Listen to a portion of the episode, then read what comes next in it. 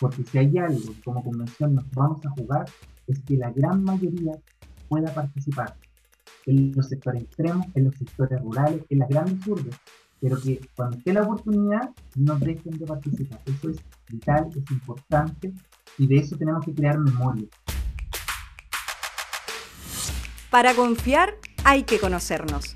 Comprender que detrás de cada idea política hay personas, un legítimo otro, con una biografía, con su propia historia.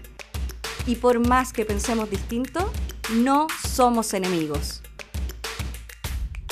Miles de personas, desde sus ideas y sus comunidades, trabajan día a día por construir un mejor país. 155 de ellas fueron elegidas para pensar el Chile del futuro. Queremos escucharles, oír la voz de las regiones, conversar sobre Chile. Porque este país lo construimos todos, todas y todes. Hola a todos y a todos, bienvenidos a un nuevo capítulo de Conversaciones por el Diálogo. Mi nombre es Valentina Rosas, soy subdirectora de la plataforma Tenemos que hablar de Chile, eh, plataforma de diálogo, de encuentro de incidencia ciudadana impulsada por la Universidad Católica, la Universidad de Chile y muchas otras organizaciones a lo largo del país. Hoy tenemos el agrado, eh, el honor en, esta, en este ciclo de conversaciones por el diálogo de tener un nuevo entrevistado. Hoy es Javier Puchlocher, el constituyente electo por el Distrito 21, que representa a las comunas de Alto Biobío, Los Álamos, Antuco, Arauco, Cabrero, Cañete, Los Ángeles, Negrete, Contulmo, Curanilagüe, Lebu, Laja, Quilleco, Lota, Mulchen, Nacimiento, Tucapel, Quilaco, Yumbel, San Rosendo, Santa Bárbara y Tirúa. Muy importante ahí nombrar todas las comunas que, eligieron a Javier y que al final representan a, miles de, ciudadanos y de ciudadanas que también hoy día eh, esperamos que se sumen a ver esta, esta conversación.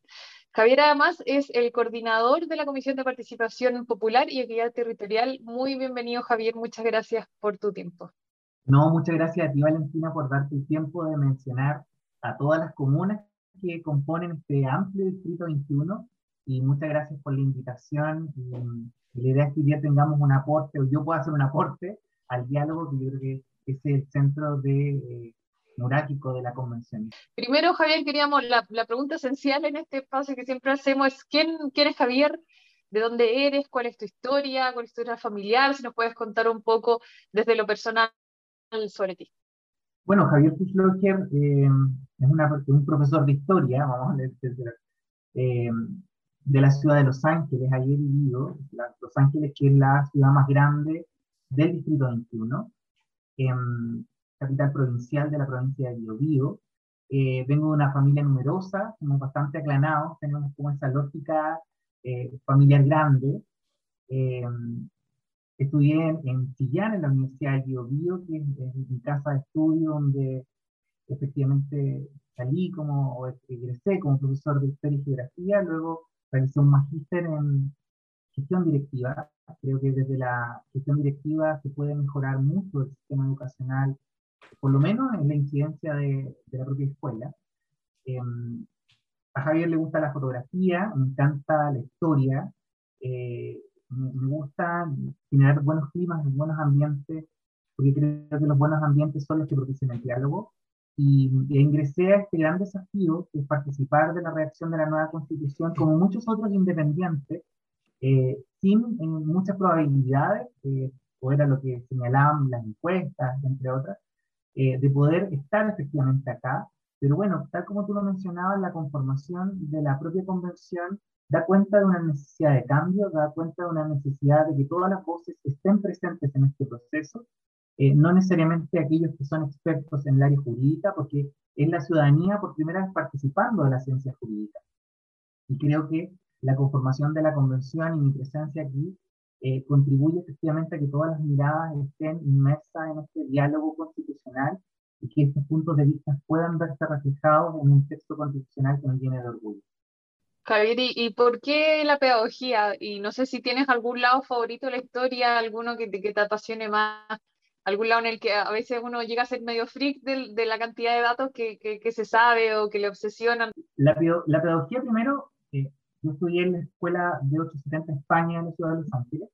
Ahí, em, mis profesoras, que eran profesoras que llevaban muchos años ejerciendo, fueron muy buenos ejemplos para mí, siempre lo he dicho. Norma Villamán, por ejemplo, mi profesora jefe de lenguaje. Y, ellos me, me, inculcaron el amor a la pedagogía. Yo salí de octavo sabiendo que iba a ser profesor. Sí, y mi rol iba a estar en el aula. Y luego, cuando eh, llegué al Liceo 59 de Los Ángeles, conocí a una gran profesora, eh, Lía Schulz, a generaciones de angelinos se educaron con ella, y ella me enseñó el amor por la historia, y por eso yo, saliendo cuarto medio, mi única opción fue estudiar pedagogía en historia. Y claro, todos los historiadores o los profesores de historia tenemos un área que nos encanta, un área que nos gusta profundizar, donde están esos datos fríos, y es la historia clásica. Bueno, y ahí nombraste algunas escuelas del distrito, algunos eh, personajes importantes como esta profesora que, seguro educó a tantas personas ahí del distrito. Y, por eso queríamos hablar ahora un, poco de, mm, de, este camino que te hizo eh, llegar en el fondo desde lo personal, desde estos anhelos de, de la pedagogía a, a, la constituyente. Algo nos nombraste ahí. Me imagino que hay muchos anhelos de que el distrito también eh, y las necesidades sean escuchadas en la constituyente. ¿Cómo fue ese paso? Eh, ahí tú mismo mencionabas algo que quizás al principio no eh, fue un poco fortuito. ¿Cómo llegaste a inscribirte, a tomar la decisión? Eh, ¿Lo conversaste con tu familia? ¿Cómo fue ese proceso también y cómo ha sido hasta ahora? Sabes que fue sumamente pues, poco particular respecto de lo que yo escucho de otros convencionales. en general, creo que todos, cuando vimos lo que ocurrió el 18 de octubre, eh, vimos que efectivamente llegó el momento de tener un cambio.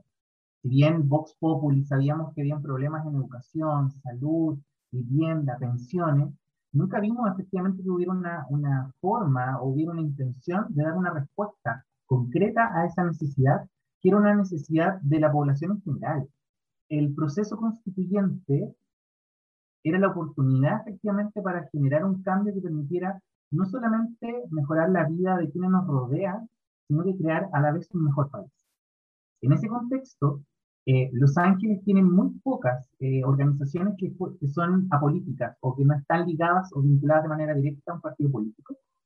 Y tal cual como me tuve que asumir una dirigencia sindical en el establecimiento donde yo me desempeño, eh, fue algo que me eligieron para eso. Mis colegas dijeron, bueno, tú vas a ser presidente. Yo no sé, oye, si me hicieron un favor, cuando las dirigencias sindicales no son fáciles. Eh, pero tomé la posta, o sea, era el desafío, eh, las personas confiaron en mí y, y, y, lo asumí. Y en ese contexto, eh, como organización, dijimos, bueno, participemos de la prueba, o sea, es importante impulsar el prueba, sabiendo que iba a ser sumamente difícil, a pesar de que había una amplia mayoría que apoyaba la prueba, igual había que participar, había que apoyar. Esto era trascendental en la historia. Y em, de manera súper individual, súper separada, atomizada, trabajamos por el apruebo en algunos foros. Y luego conocimos, em, después de que obviamente ganara la, la opción apruebo, conocimos a Independiente no Neutral, porque la idea era apoyar a un independiente para que llegara efectivamente a la convención representando al Distrito 21, sabiendo que la cancha era dispareja sabiendo que iba a ser muy difícil, entonces dijimos, bueno, ahora hay que apoyar al independiente que llegue a esta instancia. Y eh, ingresé a Independiente en Australes, me encanta la fotografía y por ende lo primero que hice fue decirle a mi coordinador, yo puedo aportar en el área de comunicación geográfica, desde allí, ¿no es cierto?, era todo amateur, todo voluntario. Pero como todos podíamos participar de las asambleas distritales, donde habían presidentes de los COSOC, dirigentes sindicales, habían dirigentes de juntas de vecinos, presidentes de uniones comunales, personas que también no tenían eh, ninguna organización de base, pero que conocieron de esto y quisieron trabajar. Los dirigentes de los COSOC básicamente dijeron, bueno, este chico puede ser una buena carta, porque ninguno de ellos quería ir como candidato, que decían, ya estamos pasaditos en edad, esto no es fácil ir a una campaña, y nosotros queremos apoyar desde atrás, y me lo propusieron, y, y tal como dices tú, lo conversé con mi familia, no es fácil entrar a una arena pública donde te vuelves una persona que puede ser cuestionada, funable, etc.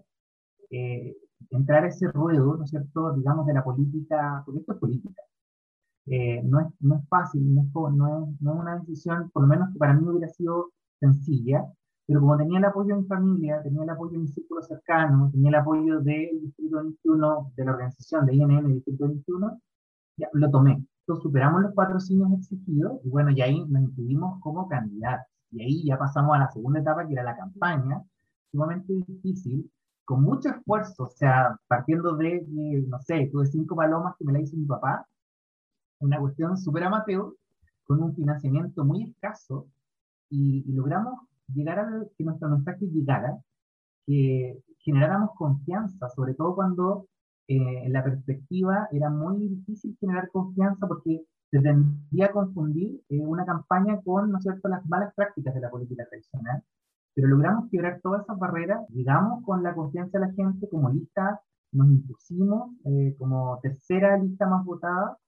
eh, teniendo también un abanico de otros candidatos y candidatas que representaban diferentes sectores, Lota, Guindel, eh, otros sectores de Los Ángeles, y por lo tanto nosotros apostamos a una diversidad territorial en las candidaturas que nos permitiera tener un independiente sentado en los escaños representando al Distrito 21 y lo logramos. Y eso nos llenó de alegría y bueno, y aquí estamos. Javier, y, bueno, tú hablas en el fondo, este proyecto es colectivo, es eh, de mucha colaboración, hay mucha gente apoyando en cosas tan concretas como tú decías, como la publicidad, las fotos, las palomas.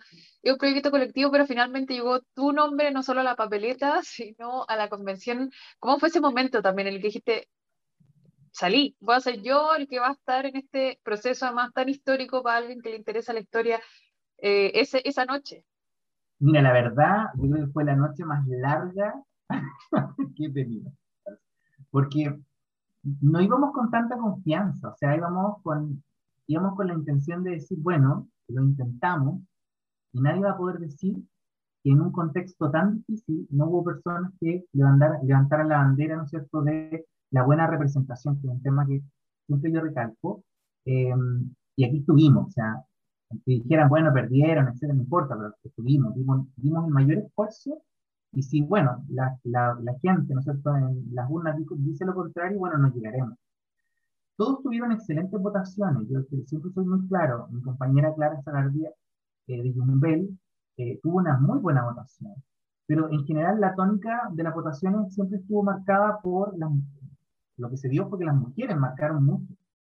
Paulina Veloso, Vanessa Jope, mi compañera Clara Zagardi, eh, en regla, en lo que se proyectaba, ¿no es cierto?, como, entre comillas, el análisis tradicional, que fue quebrado totalmente por el resultado de la elección, los varones iban a tener mayores votaciones. Por lo tanto, yo sabía que lo más probable es que una corrección de paridad pudiera aplicarse a mí y que una de mis compañeras pudiera tomar eh, mi lugar. Y de verdad eran las reglas del juego y así estaban. Y, y eso fue algo que siempre tuvimos presente. Pero siempre teníamos el norte de que uno nos representara, fuera quien fuera.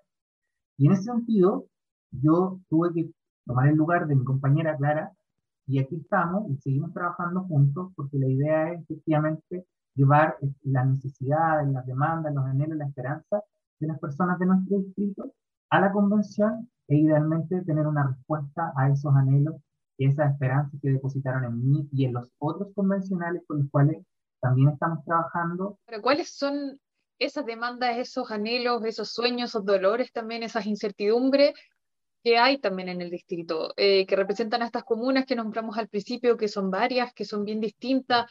Muchas veces se reproduce el, el, centralismo a nivel regional, incluso a nivel distrital. Sabemos que la realidad, incluso dentro de un distrito, puede ser muy heterogénea. Eh, ¿Cuáles en, en, el recorrido, en el hacer campaña, en el articularse, eh, pudiste ver que eran esos principales anhelos de tu distrito?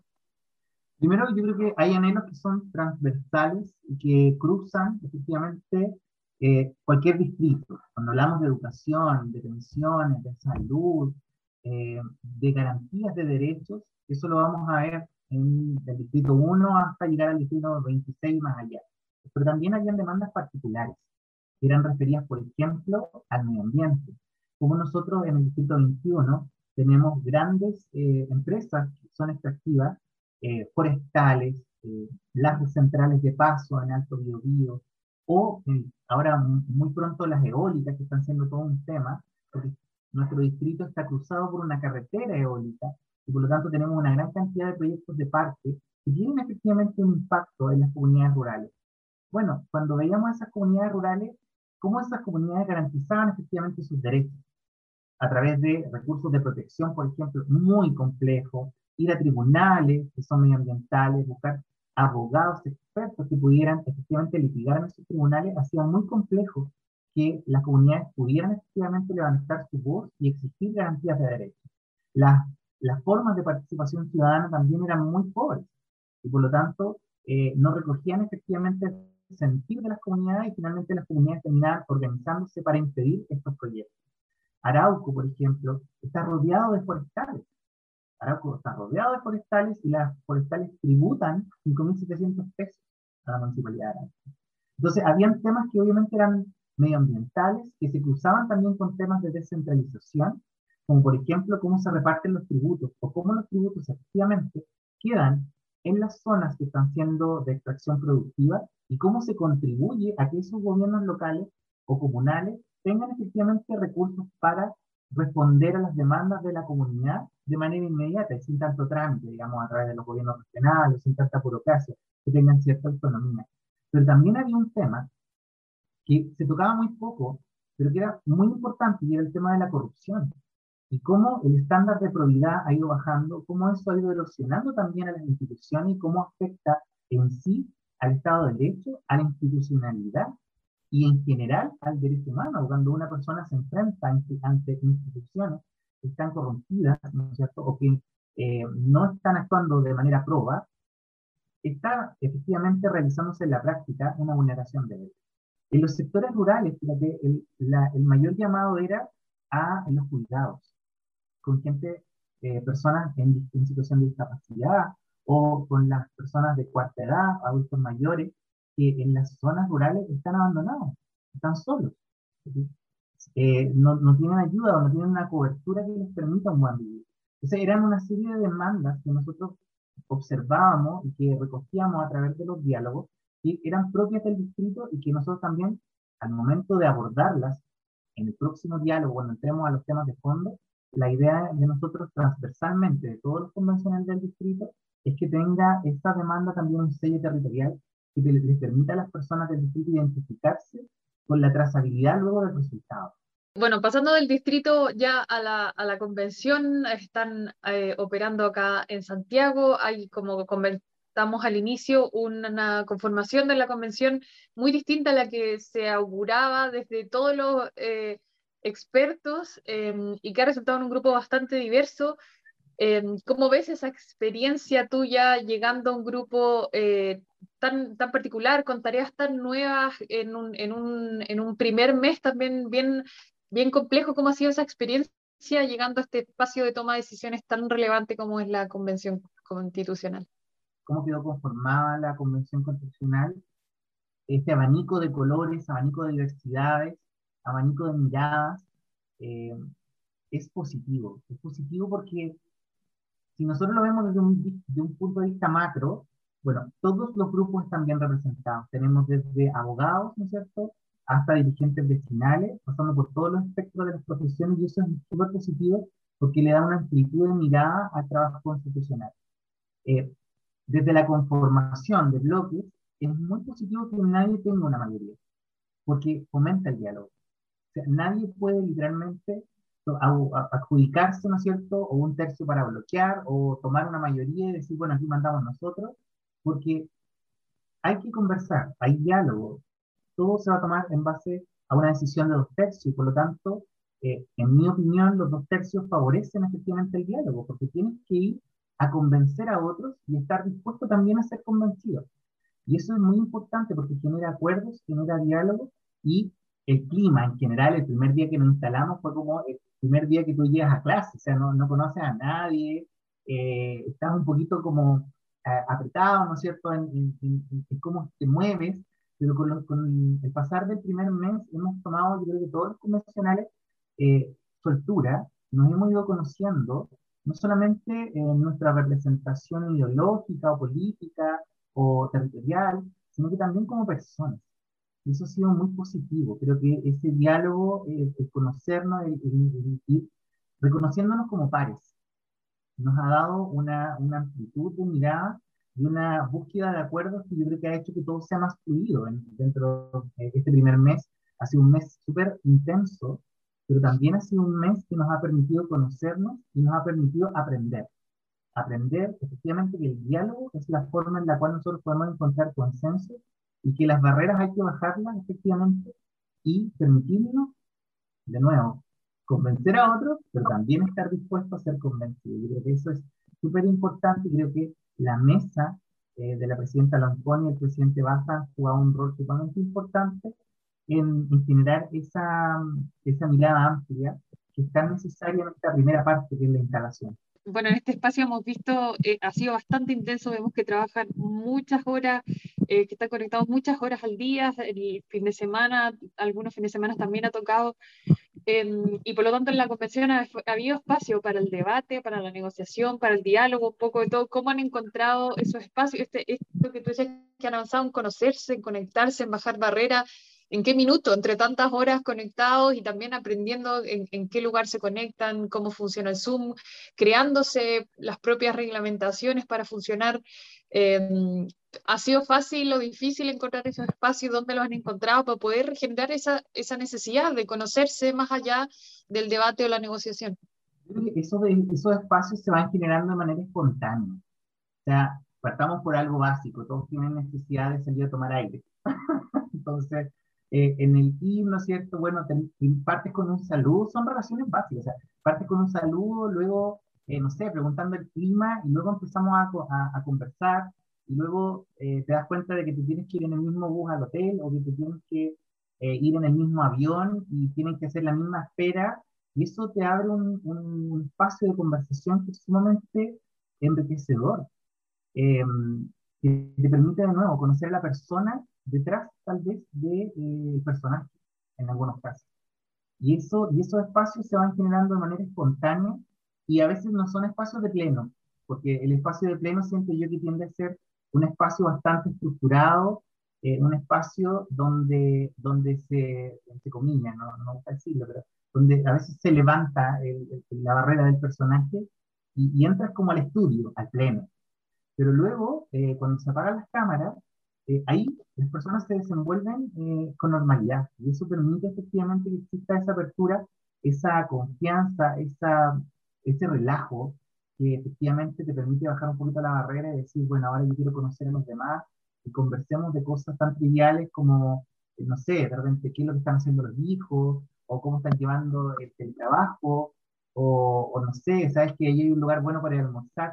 Son cosas que en sí van creando un ambiente que permite y propicia un diálogo más abierto, eh, más cercano. Yo creo que en la medida en que eso va, en, la medida en que va avanzando el tiempo de trabajo de la convención, creo que esos espacios se van em, volviendo cada vez más constantes y eso es súper bueno para la, el desarrollo de los acuerdos, el desarrollo de, del, del debatir posturas desde una mirada de buscar efectivamente resaltar la mejor idea la mejor propuesta eh, sin mirar de dónde venga.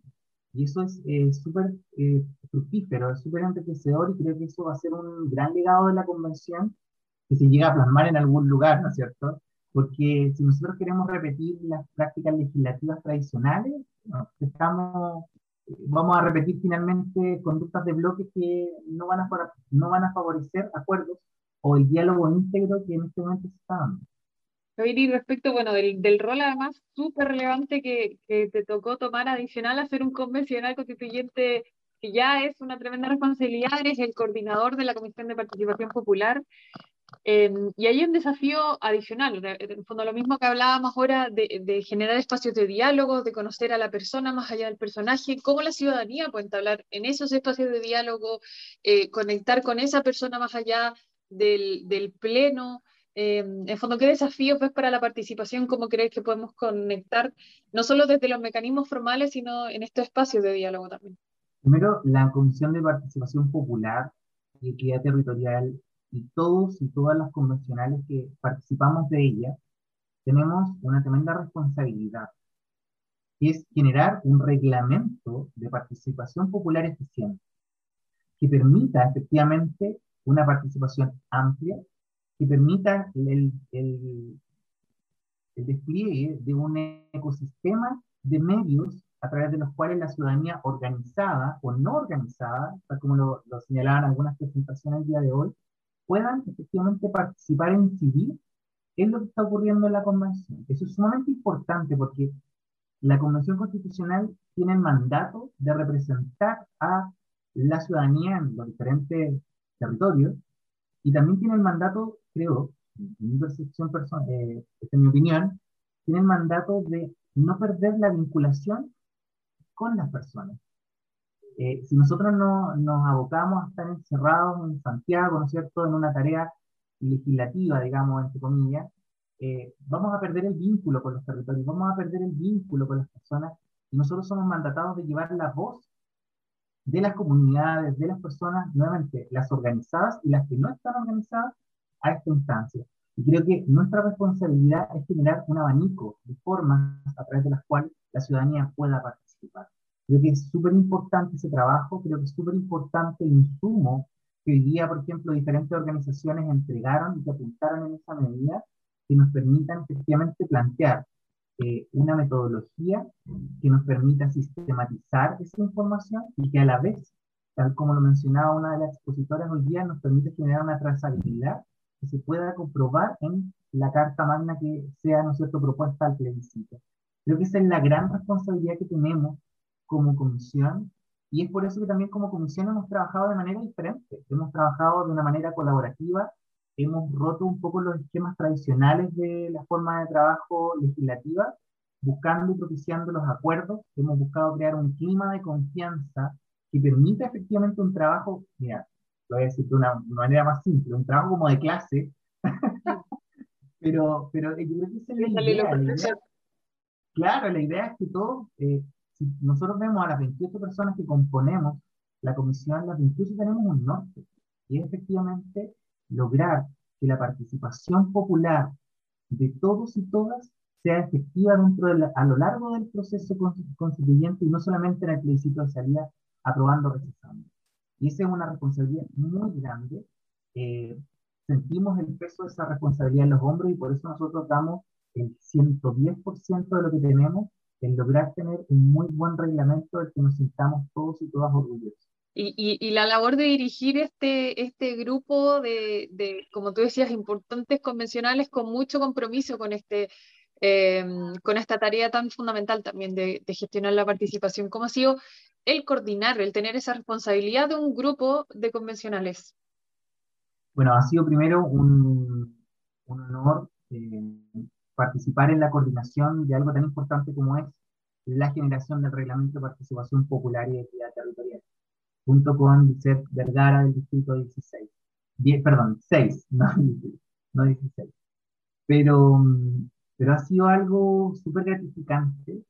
Eh, ha sido algo que ha partido desde la lógica nuevamente de, eh, de romper estos esquemas. Yo, yo personalmente creo que los climas de trabajo son muy eh, fundamentales en la, en la, forma en que se van a llegar los acuerdos. Una cosa es que nosotros digamos, bueno, tiene que primar el diálogo, ¿no es cierto? Y diálogo, diálogo, podemos repetir diálogo mil veces, pero ojo, el diálogo también se da dentro de un contexto de confianza, dentro de un contexto de colaboratividad, dentro de un contexto que permite efectivamente que cada uno de los que esté ahí entienda la importancia de su trabajo y entienda la importancia del otro en ese trabajo.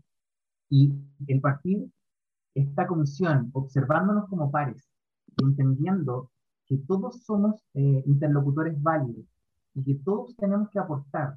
Y, si, nos, si tú observas en general las discusiones de, del pleno de la comisión, todos entregan siempre propuestas para apoyar o para mejorar lo que a veces la mesa propone o lo que grupos, porque no estamos trabajando en bancada, digámoslo, que estamos trabajando en grupos que son muy diversos, eh, proponen y proyectan. Y eso ha sido tremendamente enriquecedor, ha sido muy favorable al diálogo y ha hecho que todo fluya más rápido y mejor.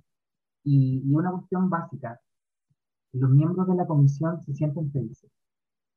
Eh, y eso yo creo que es un, es un elemento que uno dice, bueno, eh, te tienes que sentir obligatoriamente feliz en tu trabajo, puede alguien decir que no, Pero yo creo que cuando tú estás haciendo un trabajo de tal relevancia, tienes que sentirte cómodo y feliz con lo que estás haciendo y con el proceso que estás llevando.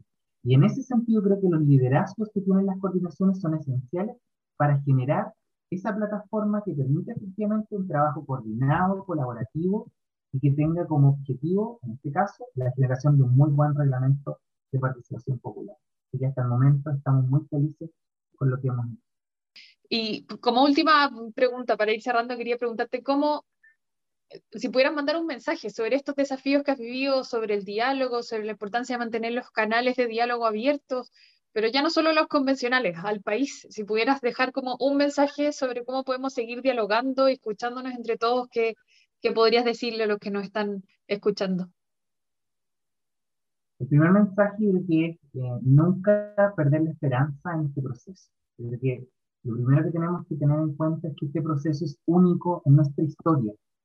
No hay un precedente o no hay una institucionalidad similar que nosotros pudiéramos observar y que pudiéramos copiar, ¿no es cierto? O, o tomar, ¿no es cierto?, como referencia para este proceso. Probablemente en la historia futura vamos a tener convenciones constitucionales, no estoy proyectando, y ellos nos van a observar a nosotros como ejemplo de institucionalidad que partió desde cero. Por lo tanto, este primer mes creamos una institucionalidad que no existía. Esa es nuestra primera obra del mes de julio. Y, y ahora, rápidamente, teniendo nuestros reglamentos, teniendo esta normativa que nos va a permitir pasar a las discusiones de fondo, mi mensaje es que participen, que participen en los diferentes medios que van a estar a disposición de cada uno. No puedo nombrarlo hoy día, pero eh, obviamente de las grandes exposiciones del día de hoy va a salir un insumo muy rico para las subcomisiones que se van a plasmar en un reglamento de participación. Pero cuando estén las instancias de participar, no dejen de participar. Su voz es importante, su opinión es importante.